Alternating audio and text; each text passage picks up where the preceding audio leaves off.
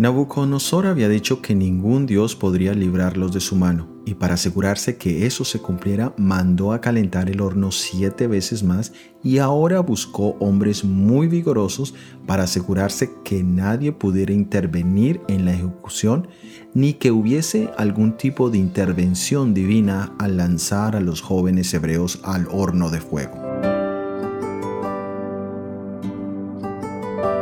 Los humanos a veces jugamos a las escondidas con Dios. Pensamos que podemos huir de su presencia. Esto es un pensamiento fútil, tal como lo expresa Abdías capítulo 1 versículo 4.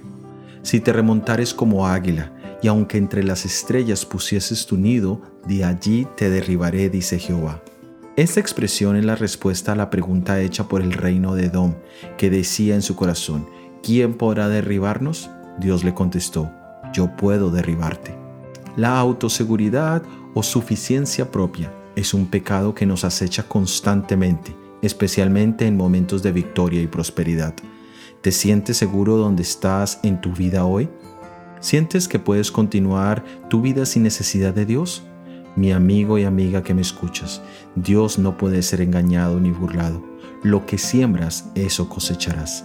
Si siembras incredulidad, orgullo, egoísmo, cosecharás destrucción y muerte.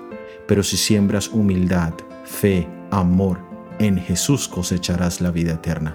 Soy Óscar Oviedo y este es el devocional Daniel en 365 días.